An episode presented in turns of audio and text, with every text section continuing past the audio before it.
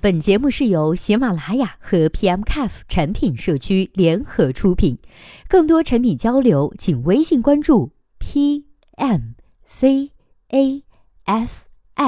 公众号获取。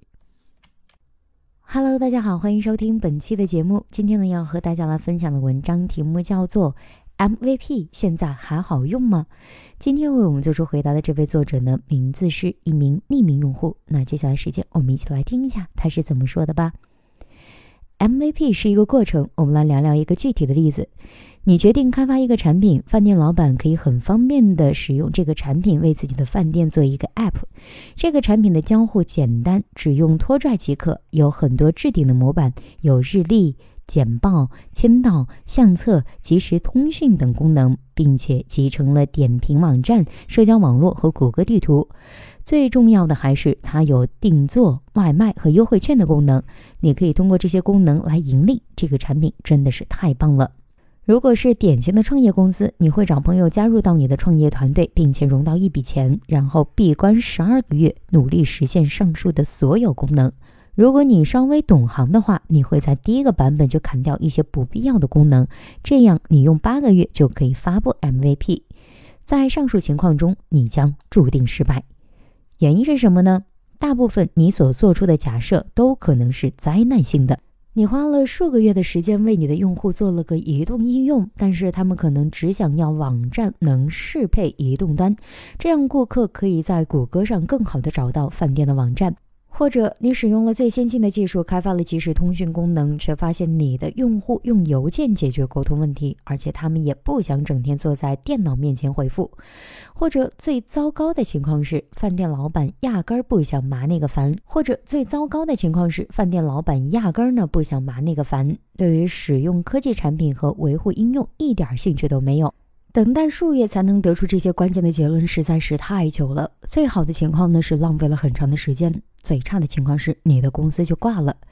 Peter Drucker 曾经说过，用很高效的效率做无用的工是最没有用的事情。让我们尝试把 MVP 当做一个过程的方法，看看这样做是否会更好一些。我们会迭代产品，在每个阶段都会问。最大胆的假设是什么呢？最容易验证假设是否成立的方法是什么呢？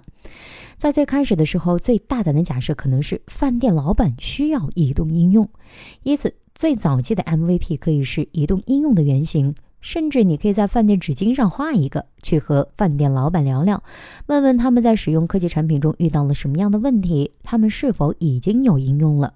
如果没有的话，为什么没做呢？他们想要一个应用吗？他们对科技产品有多在行呢？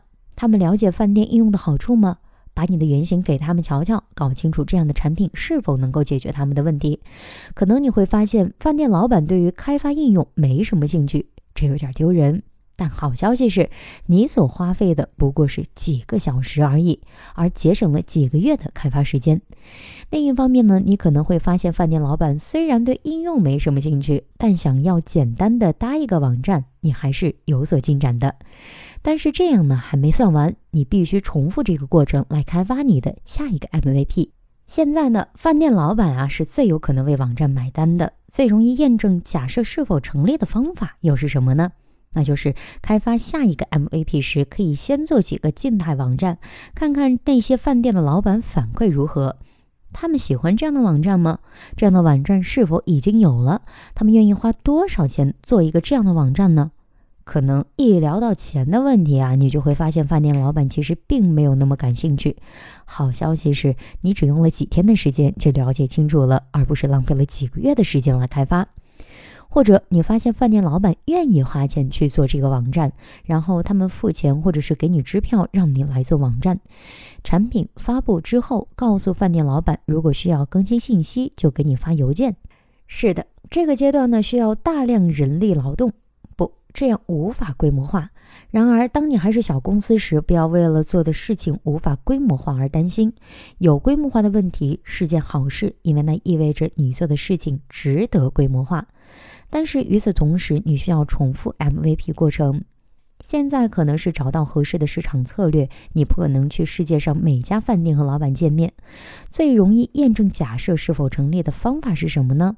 你的 MVP 可能是一个着陆页，用来描述你产品是干嘛干嘛的，展示你们已经做过的饭店网站。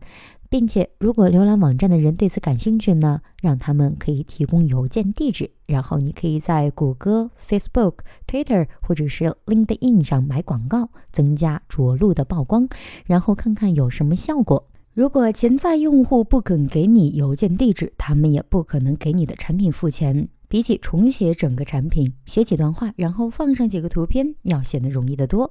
越早发现问题，你就越能节省时间。总而言之，这就是 MVP 过程。不管你是在做产品设计、市场策划，还是在写代码，都需要问：最大胆的假设是什么呢？最容易验证假设是否成立的方法又是什么呢？好了，以上就是本期节目的全部内容。希望本期节目能够对您有所帮助。如果对待这个问题呢，您还有自己独特的见解，或者是想发表的意见，欢迎登录 PMCAF 产品经理社区，我们期待您的精彩回答。那我们下期再见啦，拜拜。